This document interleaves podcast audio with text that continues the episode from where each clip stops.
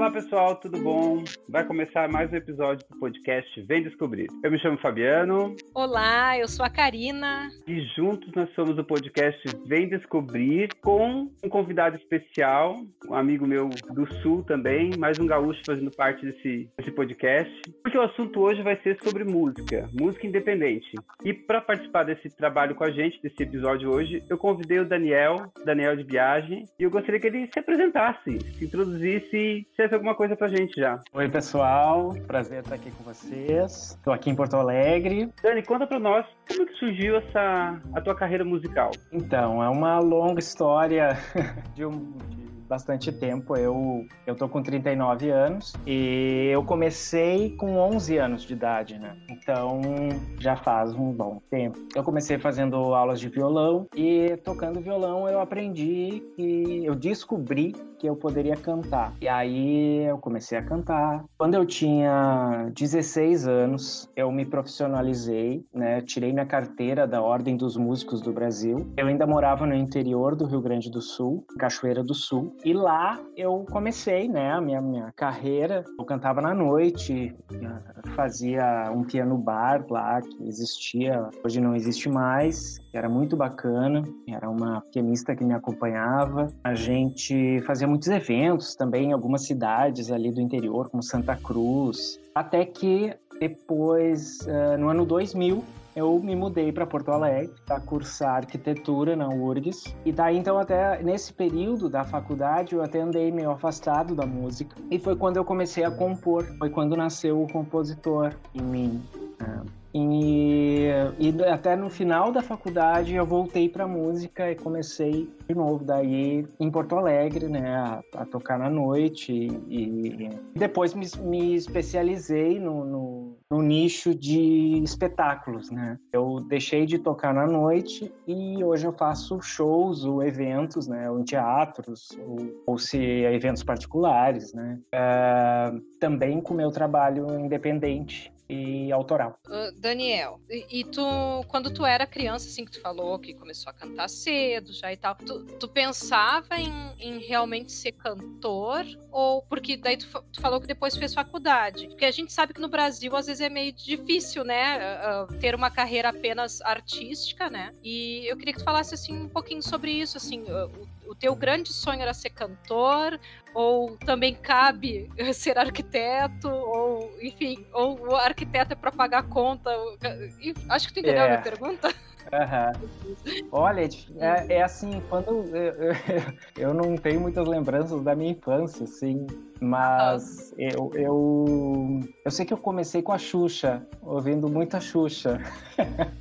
Mas eu não, eu, eu não tinha a música como, como essa pretensão, assim, não tinha mesmo. Eu sempre quis ser arquiteto quando criança, porque meu tio era arquiteto e eu, quando criança mesmo, desenhava casinhas e tal, copiava casas, estavam, né, parava na frente de, de casas e ficava desenhando e tal eu tinha esse, essa idealização por essa profissão, e pensava nisso sempre. Eu, eu, queria ser arquiteto. Mas a música foi ganhando uma proporção na minha vida que a música é, ela não veio só sozinha, na verdade. A arte como um todo veio, porque eu, eu comecei dançando na verdade. Com nove anos eu comecei dançando e aí com onze eu fui fazer aula de violão e descobri que eu poderia cantar. Então a, as artes foram se, se, conectando na minha vida, né? E crescendo. E então chegou num ponto que tomou conta, tanto que eu já era adolescente, estava no colégio e aí eu cantava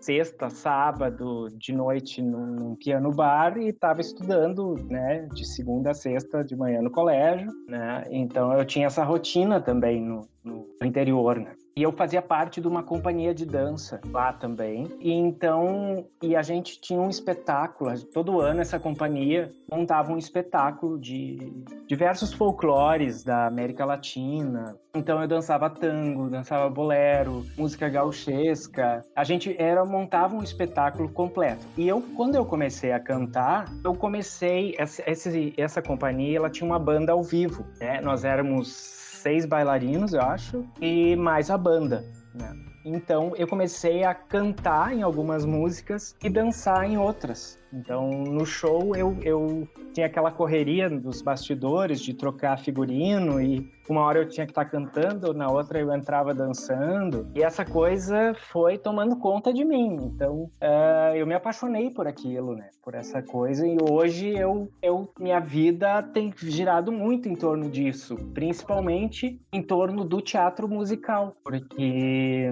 aí, nos últimos, isso até mais recente, nos últimos anos, o teatro em torno minha vida. Eu já tinha a dança e a música, e agora eu também trabalho como ator de teatro musical.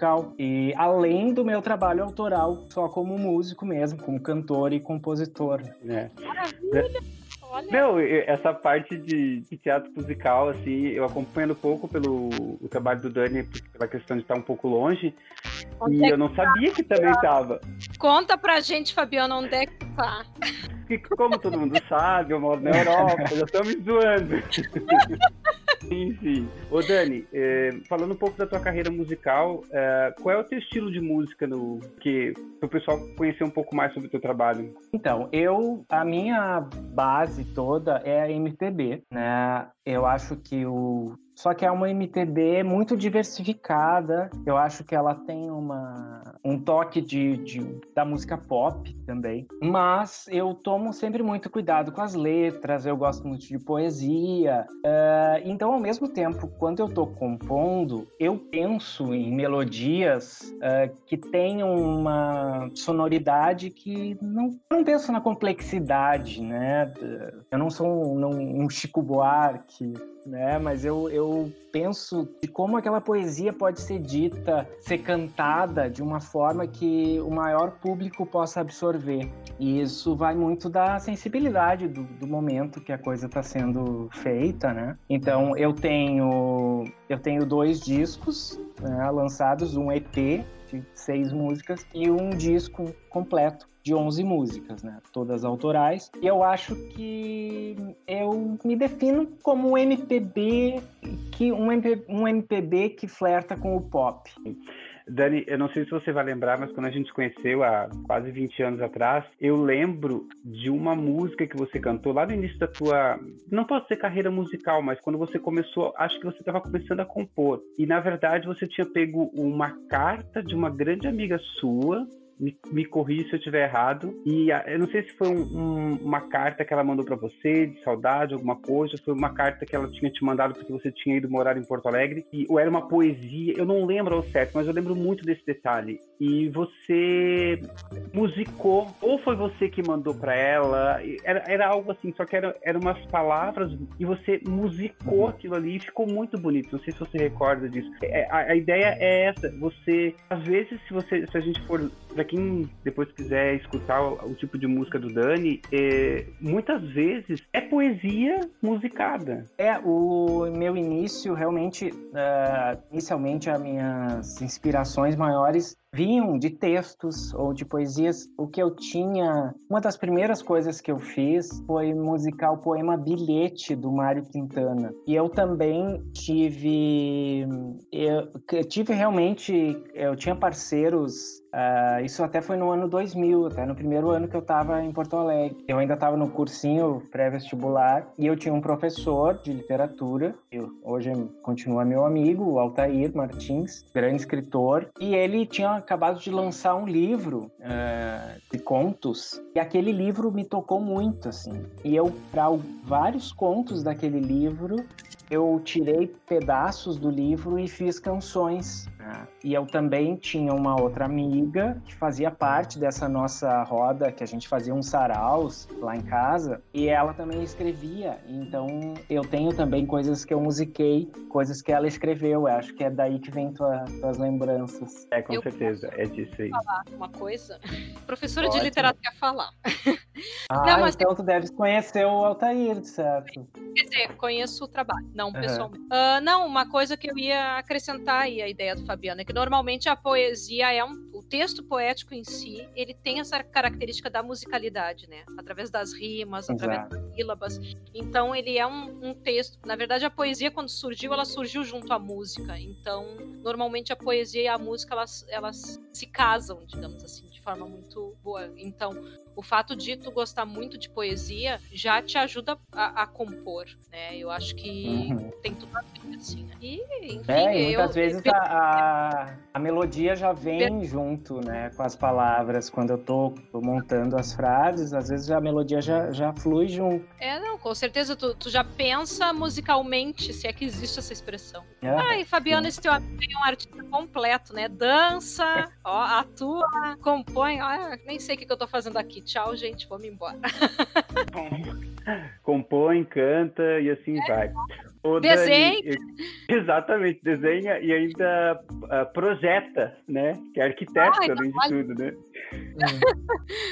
Ô Dani, é, conta para nós um pouquinho sobre os festivais que você já participou, porque teve, teve alguns festivais bem interessantes, principalmente uhum. é, em, em, Porto Alegre, que você participou e, e te deram grandes retornos. É, é bom, eu participo de festivais desde quando adolescente ainda, no interior. Né? Na época eram festivais estudantis tal. Esses tempos eu estava lembrando, eu tenho recortes de jornal aqui, antigamente, né, daquela época, e eu ganhei um festival em, acho que era, acho que era 96, eu acho, em São Pedro do Sul, que era uma cidadezinha pequenininha lá, e eu cantei a música tema do Titanic, pra tu ter, ter ideia. Acho que o Titanic tava no auge, assim. Tava, tinha recém sido lançado. E eu cantei no, nesse festival o, a Celine Dion, né? E aí eu ganhei aquele festival nessa cidade. Mas, uh, bom, e assim se sucederam vários festivais pequenos e tal, essa, aquela coisa uh, estudantil, né? Até que, depois aqui já em Porto Alegre, uh, em 2015, eu venci o Festival da Canção Francesa, que é um festival bastante importante aqui em Porto Alegre. E já se não me engano, já existe há 13 anos. É, agora foi 13 terceiro ano esse ano. E então em 2015 eu participei e tive a felicidade de vencer. E esse festival ele acontece no Salão de Atos da URGS e lota. É, é incrível cantar com aquele salão de atos com 2.100 pessoas lá dentro. É uma sensação, é assim, é, é o auge para mim aquilo. E depois, uh, além de que eu ganhei uma semana em Paris, oh, e eu, eu, eu representei o Rio Grande do Sul, depois no Rio de Janeiro, na final nacional desse festival. Eu ganhei, no Rio de Janeiro eu tirei segundo lugar. Aí eu ganhei mais uma passagem lá. Mas, uh, e foi incrível, porque como aqui é um festival muito forte e abre muitas portas. Então, acho que o meu nome meio se firmou nesse meio musical e fiquei bem mais conhecido por causa do Festival da Canção Francesa, né? E aí isso foi em 2015. Em 2016 eu fui para Paris e eu fiz um show lá também. E aí eu aproveitei que eu ia estar lá uma, né, passei uma semana e fiz meus contatos e estreiei em Paris um show em homenagem à cantora Maísa. Na época faria 80 anos se ela tivesse viva, né? Então eu tinha montado um show tributo à Maísa, porque a Maísa teve uma relação muito estreita com Paris. Ela morou na França durante muitos anos e a versão mais tradicional de Nemequitepá é dela. Ela foi a primeira cantora a gravar Nemequitepá e depois, antes só, só tinha sido gravado Nemequitepá pelo Jacques Brel, que é o compositor. Então, tem gente até que atribui o Nemequitepá a Edith Piaf. Edith nunca cantou Nemequitepá. E então é porque tem vídeo no YouTube que descreve lá MQTP Edith Piaf, mas não é, é uma Isa que tá cantando. Uhum. Muita gente se engana. É, né? Então, isso foi realmente, esse festival foi incrível, assim, na minha vida, né? Aí depois vieram algumas premiações. Aqui também tem o Prêmio Açorianos, né? Tem o Prêmio Açorianos de Música, tem o Prêmio Açorianos de Teatro. Eu, ano passado, eu ganhei o Prêmio Açorianos de Melhor Intérprete pelo meu disco Sem Chover em Teus Olhos, Olhos, né? Esse meu último disco que eu lancei ano passado foi eu lancei no final de 2018, em dezembro, num show no Salão de Atos da URGS também. E foi foi lindo, foi foi muito bacana. Então esse tipo de coisa que vai é um orgulho, né? Assim, vai nos Uh, às vezes a gente esquece de dar valor para as coisas que a gente conquista, né? É, eu, eu, sou, eu faço muito isso, então às vezes eu, eu tenho que lembrar que eu já consegui algumas coisas na vida. E, uh, porque a gente quer sempre mais, né? A gente está sempre olhando para frente, mas a gente também não pode esquecer da, das nossas conquistas e, e, o quanto isso também nos faz bem e é importante, né? Sim, claro. Uh, Dani, eu vou aproveitar uh, fazer uma pergunta que a Marina mandou para nós aqui aqui. E a pergunta que ela fez foi a seguinte: quais seriam as suas referências musicais da música popular brasileira? E se você não colocar Elis como referência, ela não quer que pergunte mais nada. Com certeza, Elis é uma grande, grande cantora, né? Principalmente, porque na verdade Elis não era compositora, mas ela é, sem dúvida, das maiores, né? acho que não, não teve nome ainda que, que viesse a, a substituir a importância da Elis, eu acho que não, ainda não, não temos. Eu adoro muito também o trabalho da Elis. Mas acho que como referências, eu tenho uh, Caetano, amo Caetano, Chico, e eu gosto muito de Vanderly. O Vanderly, infelizmente, ele já faleceu, jovem, com 40 e poucos anos, ou 50 e poucos. Ele é mineiro, ele era mineiro, e, e, eu gosto muito da, da obra dele. Ele é um compositor que foi gravado pela Gal Costa, Luísa Posse, Zizi Posse, muita gente gravou ele. E, e eu gosto muito do, da forma que ele compõe, que também é com muita poesia, né? Eu acho que e, e, além do que, assim, acho que as minhas referências de música brasileira vêm vem muito daí. Eu acho que talvez Vitor Ramil entre também. Ai, maravilhoso. Uh, é, e até Ney Lisboa, Porto Alegre uh, fazem parte, né? Mas eu também tenho uma influência grande da, da música latina, que é da América Latina mesmo. Justamente por eu ter sido uma criança diferente, que dançava depois quando era pré-adolescente e adolescente numa companhia de dança, aquele período eu o que que eu ouvia? Eu ouvia Mercedes Sosa, eu ouvia tangos, é eu ouvia boleros. Então, eu era uma criança, eu não estava escutando o que as outras crianças escutavam, né? E isso me formou musicalmente, com certeza, porque eu acho que a, a, toda essa bagagem cultural que eu trouxe desse tempo, né, ficou, ficou em mim. Então, é, eu até acho que a MPB veio um pouquinho depois, porque essa a, a, a música latino-americana, eu acho que veio, veio antes até da MPB. E eu cheguei a passar pelo canto lírico também, eu fiz aula de, de canto lírico, tive uma época que eu queria ser cantor lírico. Aí, mas daí eu depois eu descobri a MPB e não larguei. Coração e foi.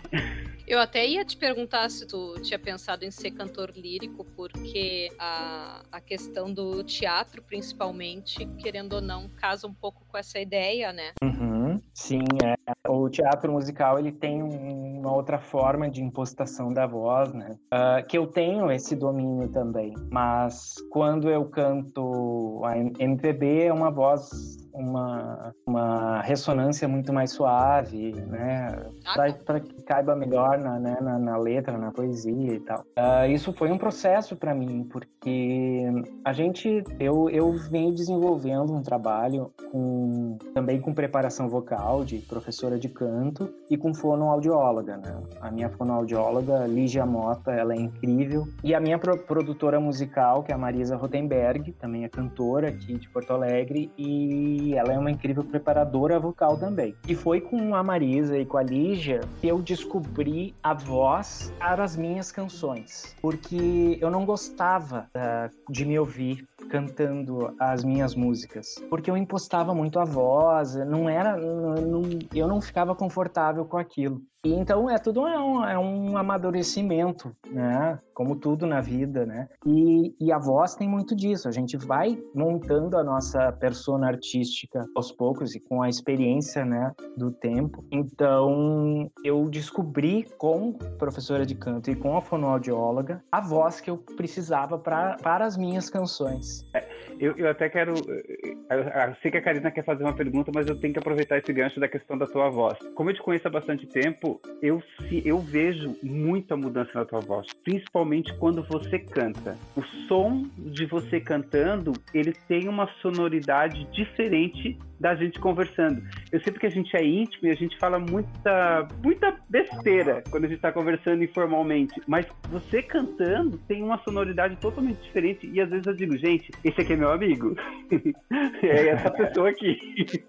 cantando e escutando teu áudio, eu consigo enxergar essa diferença. É, é que existe, né, a voz falada e a voz cantada. Então são são caixas de ressonância que a gente é, usa de, diferentes, né? Então, quando, quando eu canto, a minha voz vai sair diferente dessa voz falada, realmente, né?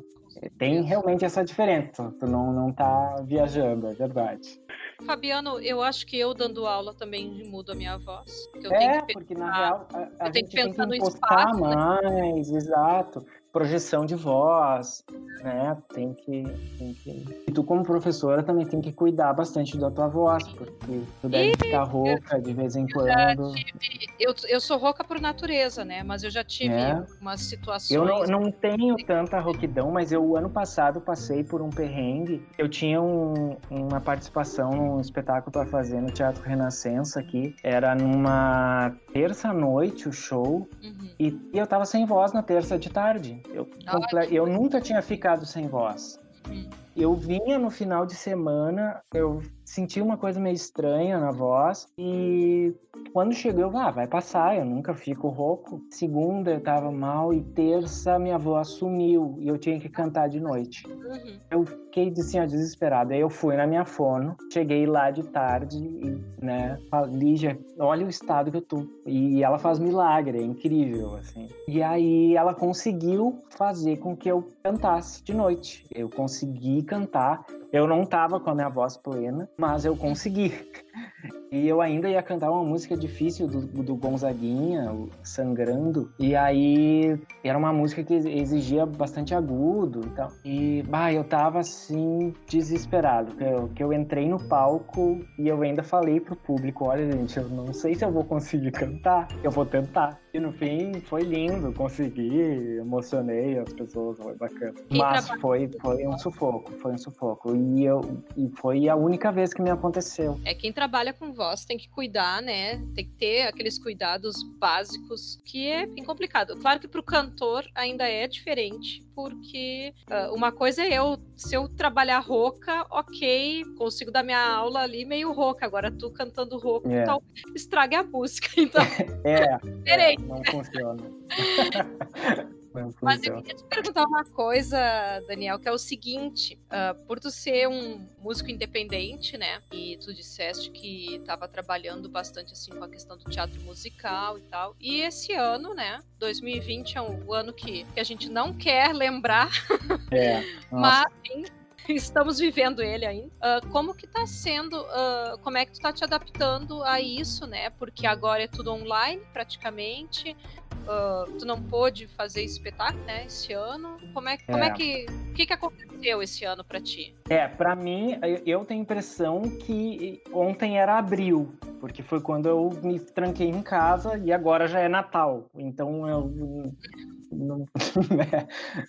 E aí, e logo começou, né, essa história, e a gente, ai, 15 dias só, fechar 15 dias depois, porque eu tinha coisas marcadas, tinha show marcado, tinha entrevista em televisão, tinha programa de rádio, tinha, a gente ia fazer um show de comemoração da FM Cultura aqui em Porto Alegre, com vários artistas daqui, aí tudo foi por água abaixo, né? E aí foi, foi, eu tinha, a minha última apresentação foi no início de fevereiro, que eu participei do Porto Verão Alegre e eu fiz temporada com um espetáculo musical que eu tenho que se chama Ai Meu Amor, com a minha parceira Ana Medeiros e a gente fez é, no final, no início de fevereiro nós fizemos e foi a última vez que eu tinha pisado num palco. Daí veio a pandemia, ah, passei por um, um período bem sem saber mesmo, assim, né, bem desanimado, bem inconformado com tudo isso. E agora, o que, que, que vai ser? Que, que, né, aquelas dúvidas, ah, eu vou continuar, vou fazer, o que, que eu faço da minha vida, né? Só que, claro, a eu nunca deixei de, de, trabalhar com arquitetura, na verdade. Então, foi nesse período de pandemia também começaram a surgir projetos de arquitetura para eu fazer. Então, isso equilibrou as contas, né? Porque é, a minha renda vem das duas coisas, na verdade. Né? Mas como os espetáculos não puderam mais ocorrer, tivemos que nós teríamos tido temporadas em junho. Nós tínhamos é, Dia dos Namorados é em junho, né? Nós íamos fazer uma, uma temporada perto dos dias dos namorados, não rolou. E aí começaram a surgir alguns editais de, de emergen, emergenciais, assim, para cultura, né? E eu fui selecionado em alguns. E aí teve um muito legal, que foi agora, eu gravei em, em outubro, final de outubro, que foi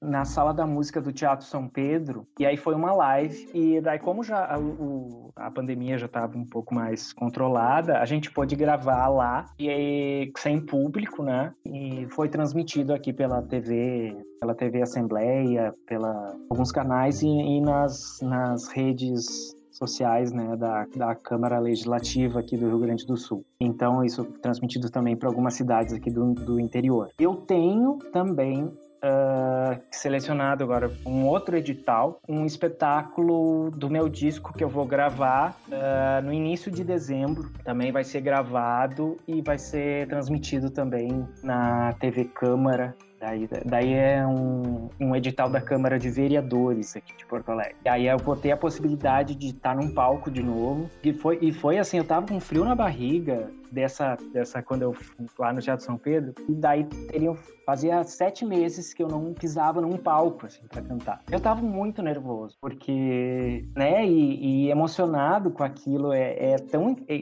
faz tanta falta pra gente. Pra mim, pisar no palco é o, é o onde eu me realizo, né? Então, eu senti muito falta. Eu tava muito, muito deprê sem, sem poder pisar num palco, né? E, e agora eu vou ter essa oportunidade de novo, em que nós vamos gravar o espetáculo com a banda toda, com cenário, com luz, com tudo. Essa live que eu tinha feito tinha sido voz e piano, né? Era um pouco menor, mas teve toda uma produção linda e foi muito bacana. Ô, Dani, é, legal tudo isso, assim, fiquei, fiquei, muito feliz porque eu pude acompanhar essa live, assim, e, e, foi, foi bacana, foi gostoso de escutar.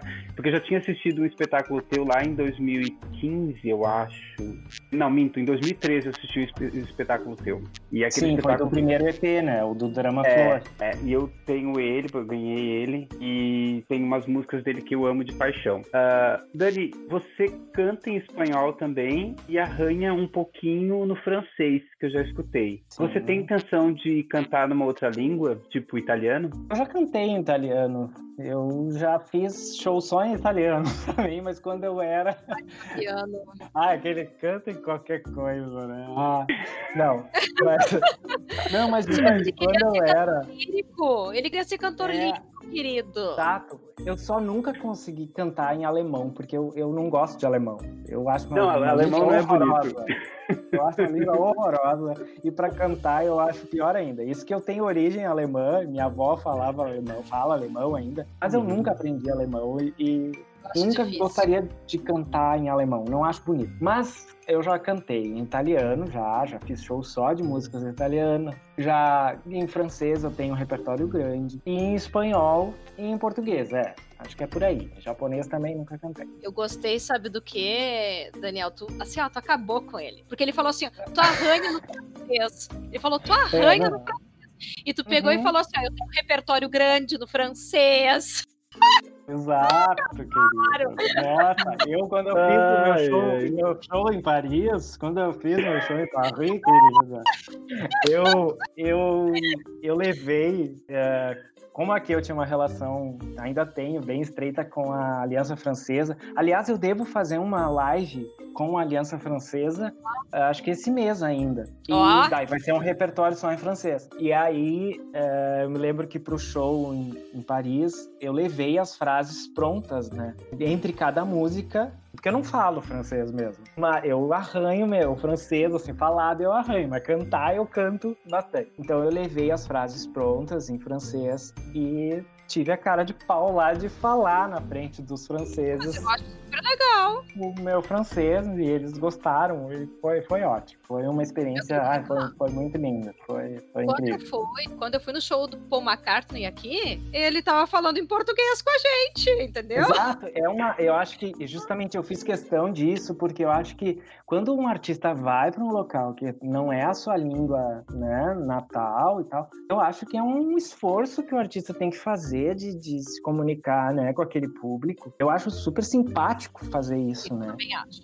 Ah, eu acho que tu Então, claro que eu, eu pedi desculpas em francês pelo meu francês, mas, mas, falei em francês, né? Eles entenderam, eu acho, né? Dani, tu arrasou. Aplaudiu, né? Arrasou e agora eu vou fazer uma pergunta pro Fabiano. Fabiano, por acaso tu fez algum show aí na Irlanda? Só queria saber isso. Meu amor, o tipo de show que eu faço na Irlanda não é, posso falar. Não pode falar. Eu soube de uns shows aí que ele fez. Ai, olha. Eu soube. É, é. Bom, uh... E a última pergunta agora, Fabiano. É, a gente tá chegando no finalzinho aqui. Eu quero que a Karina faça a última perguntinha dela. Ai, eu ia perguntar os próximos projetos. O que, que vai acontecer em 2021? Se já tá gravando... Primeiro a vacina. Se... Ah, não, grava... Eu quero ser vacinado. Tá. Então, assim, Daniel, faz de conta que a vacina aconteceu. Tá. Quero saber, vai ter aí disco novo. Se já então, tem aí então, material, olha. É, eu, eu tenho essa vontade. Infelizmente custa caro gravar ainda. Tá muito mais barato do que antigamente, mas ainda é um investimento grande de fazer, né? Ainda mais na música independente, né? que eu tenho que bancar tudo do meu bolso, né? Então, eh, mas também isso tem seus prós e contras, né? Eu é, seguido tô, tô pesquisando sobre isso e, e, e a gente vê que como eu, eu, eu mesmo lanço o meu trabalho, os meus direitos autorais, eu recebo todos eles né? E hoje tem streaming, apesar de ser pouco o valor, ainda se arrecada, né? Mas eu recebo ele todo. Quem tem gravadora, quem tem algum selo, já perde grande parte disso e fica com a gravadora e o cantor e compositor já recebe bem menos, né? Mas eu tenho, eu compus, andei compondo algumas coisas nessa pandemia. Fiquei um tempo bem down, bem mudo, bem sem pegar o violão, sem pegar piano, sem pegar nada. E aí, mas depois me acostumei e consegui fazer algumas outras músicas. Eu já tenho coisas de antes, né? Porque eu quando eu, eu gravei o disco, o Sem Chover em Teus Olhos, é, nós, nós selecionamos 11 músicas, mas tinha umas, umas 27 músicas, assim, que eu tinha posto para minha produtora, né? E a gente escolheu 11. Então, só que daí, assim, aquela coisa, hoje daí eu toco e vou olhar aquelas músicas, eu já não gosto mais delas. Aí eu acho, ah, tem que... essa aqui até dá pra salvar, faço uma alteraçãozinha aqui, de repente ela pode ter um futuro, né? É, às vezes a música ela perde, né, esse, uhum. esse momento dela. Mas eu tenho coisas novas, assim, tô pensando de fazer. Uh, talvez seja um EP, um disco menor, ou com certeza eu vou lançar algum single. Eu acho que não vai dar mais tempo no, a esse ano, mas no início do ano, algum single novo eu devo fazer, lançar nas plataformas. E, e eu também tinha a ideia de, de lançar um videoclipe para cada música do meu disco. Eu já lancei sete videoclipes e eu tava prestes a gravar um outro também. Um, inclusive, eu fiz na pandemia. Aí isso foi uma das produções que, que aconteceram na pandemia, que eu mesmo filmei em casa, da música Bem Que Me Faz Tão Seu, do disco. Uh, então tem essa, essa ideia de continuar gravando clipes, de lançar um novo single e de repente um EP de voz e piano. muitas coisas legais. Olha, Olha eu quero essa pandemia rendeu. É. Não, e essa Gente poder ver este homem no palco de novo, né? É. Exatamente. Ultimamente a gente só pode ver virtualmente, né? Mas. É, sabe que eu, eu recebi um, até um convite que acho que é uma boa notícia uh, do Porto Verão Alegre, né? Para quem não conhece, uh, aqui em Porto Alegre, no verão, a gente tem um grande festival de teatro e arte, né? Que mobiliza toda a cidade durante dois meses e tal. E a gente estava, assim como existe também o Porto Alegre em Cena, que acontece em setembro, que não aconteceu, ou aconteceu virtualmente algumas coisas, né? Uh, Porto Verão Alegre vai acontecer e com público, com restrições, né, de público, mas a intenção é fazer. Eu recebi o convite para participar de novo, para inscrição para o festival. Então, se tudo der certo, eles vão atrasar um pouquinho, vai começar no meio de fevereiro, parece, o Porto Verão, vai entrar março adentro, assim. E então, se Deus quiser, eu vou já estar em cartaz em, em fevereiro ou março, né? Ai, é, que bom. Maravilhoso, boa notícia isso. Então, gente, Uh, infelizmente estamos chegando ao final uh, de mais um podcast. Eu queria muito agradecer a disponibilidade do Dani, por ele vir para cá falar um pouco do trabalho dele, contar para a gente um, um, pouco dos seus projetos. Queria dizer que em várias músicas que eu, uh, a trilha sonora do Dani já faz parte do meu, do meu, como é que é o nome desse negócio aqui? Não, ah, esqueci, do meu Spotify. as músicas Velho, do Dani faz. Velho. Ah, gente, eu tô velho, é tecnologia demais pra mim, eu tô acostumado com fone de ouvido. Eu ia falar MP3, lembra que... É, ah, Discman, né? Eu sou do tempo do Discman. Eu sou da época da fita cassete, é, tá? Da fita. A, a música do Daniel já faz parte do meu Walkman. É. é, não, é, Vira e Mexe usa as músicas dele nos meus stories. E tem uma música que eu amo muito, que é do álbum Drama Flor, que é a própria música Drama Flor e a de canto, que eu acho bem. Mas a melhor para mim é aquela Sabes Amor. Eu gosto muito dessa música. E uhum. queria mais uma vez agradecer o Dani. Gosto muito dele, tenho um carinho enorme por ele. Por ele. Fica aberto o convite para, quem sabe, ano que vem voltar, contar um pouco mais sobre esses projetos, como é que tá andando as coisas, como é que tá a carreira musical, carreira teatral. Fabiano, eu acho que ano que vem ele já tem que vir com piano, com violão, fazer um show aqui, entendeu? Daniel, eu não me importo nem um pouco de o Fabiano simplesmente dar abertura, eu dizer oi, eu sou a Karina, e a gente ficar te ouvindo o resto do episódio, entendeu? Eu acho que. É, eu até acho que tem que rolar um, um fundinho musical aí, né? Vamos na edição aí, coloca um pedacinho aí, Fabiano. Faz o, jabá para mim aí. Tá bom, então. Eu acho. É isso aí. Gente, muito obrigado pela companhia de todo mundo que ficou até agora. Quem quiser seguir o nosso podcast no Instagram é Vem Descobrir Cast. Lá a gente está sempre postando alguma coisa. Karina, sua rede. Então, galera, me sigam no Da Literatura, muitas dicas literárias. Eu dou muitas dicas também de como ler clássicos, como ler mais, como ter metas diárias de leitura. E o Dani, suas redes, Dani? Então, gente, muito obrigado pela pela atenção de vocês aqui, pelo convite, foi muito bacana. E sigam-me também nas minhas redes, me escutem no, nas plataformas musicais. É Daniel Debiage, com GI no final. No Instagram, Daniel Debiage. No Facebook, Daniel Debiage.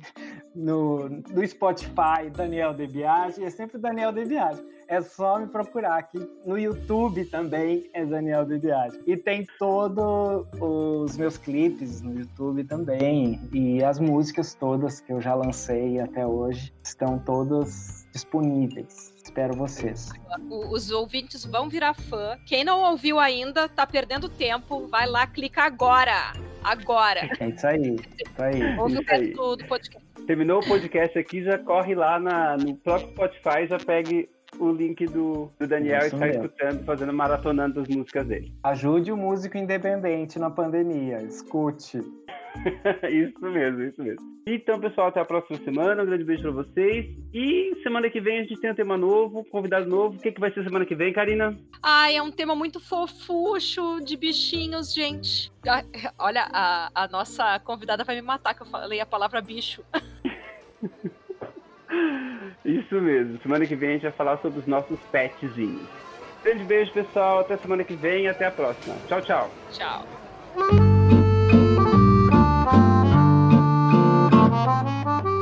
Meu esconderijo é nosso refúgio. Lá se harmonizam teus gritos e meus sussurros. Com sofá para deitar e quarto bem escuro, cobertor parece mar na orla do nosso mundo. Amo teu riso solto na manhã